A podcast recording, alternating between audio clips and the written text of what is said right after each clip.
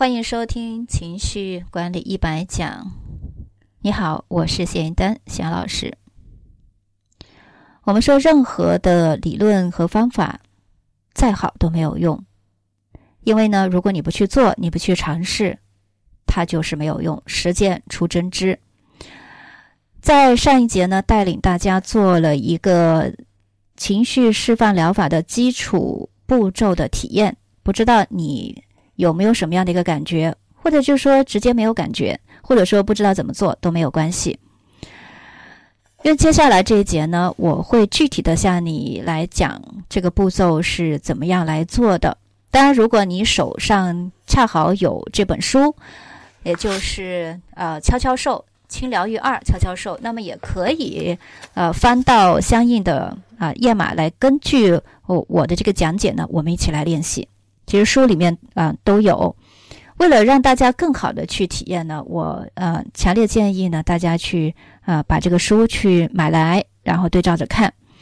呃，在之后我会分享一些实际的我在辅导学员的一些实际的案例啊，当然呢也有我们一对一的这个收费的课程，会针对每个人呢啊来做这个辅导。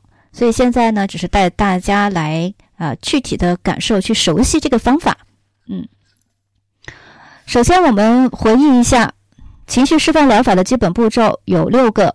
第一个，找到你的压力王事件；第二个，给你目前的这个主观焦虑评分；第三呢，是写问题的描述语，就是写问题；第四呢，就开始实际的敲击啊手刀；第五呢，啊用啊一只手来敲击八个穴位；第六呢，再一次的。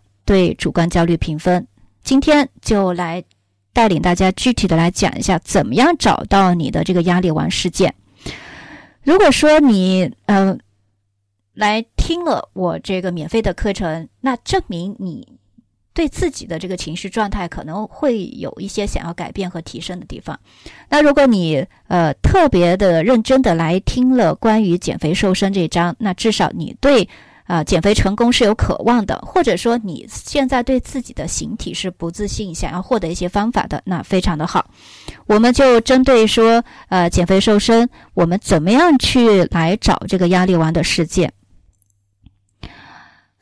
压力王的事件呢，呃，主要我自己分了一个类，有三个类别。第一个，我认为是啊，亲密关系，也就是说婚恋。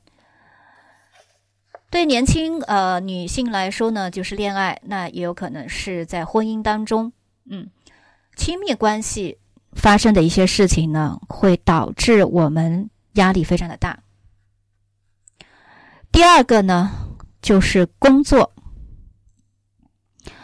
在职场上或者是啊，你是在求学的大学生、学生，就会觉得压力，呃，学业的压力、工作的压力非常大。啊，这是一个压力事件。第三个呢，就是我们的生活习惯，有可能在生活当中，我们呃不是那么一个能够管理时间的人，能够让生活有序的人。比如晚上睡不着，早上又起不来，然后呢，饮食也很混乱，啊，吃饭也没有规律，等等等等。所以就三个领域：恋爱、工作和生活。那你就从这三个领域里面花点时间来回答两个问题：你现在最苦恼的事情是什么？如果说这三个领域都有让你非常苦恼、非常烦恼的事情，那三选一，去选一个，挑出让你觉得压力最大的那件事情，我们做这样的一个主题，然后。做敲击，所以呢，压力王事件一般来说呢只有一件，这件事情有可能呃会引发其他的压力事件，有可能你比较的难判断，那你就依靠自己的直觉。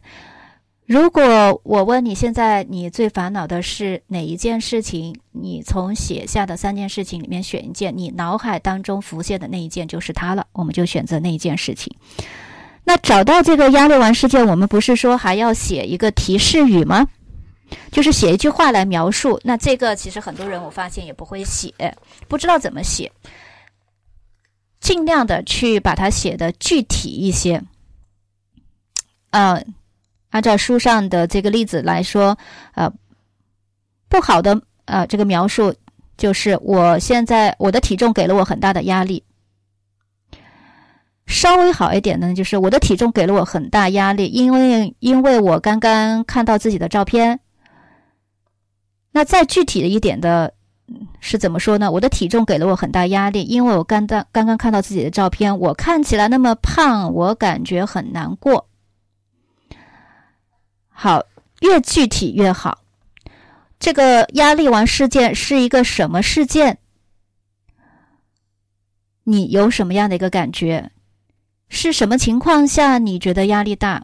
啊，可以把它用一句话描述出来。最重要的呢是要写出自己的这个感觉和感受。如果说你实在不会写，那呃也可以先停下来，把注意力放在你的感觉上。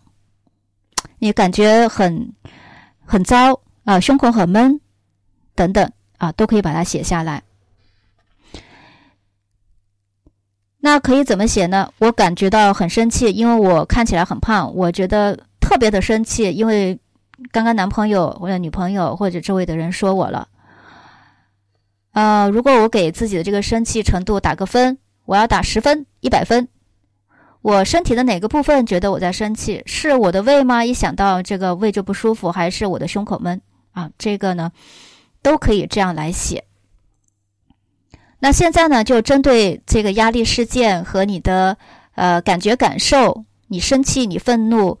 呃的程度和你身体的哪个部分感觉到了是一种什么样的状态，做出一个具体的描述，把它写下来。所以，不管你的这个压力王事件是什么，你的问题是什么啊，一个要求就是尽可能的要具体一些。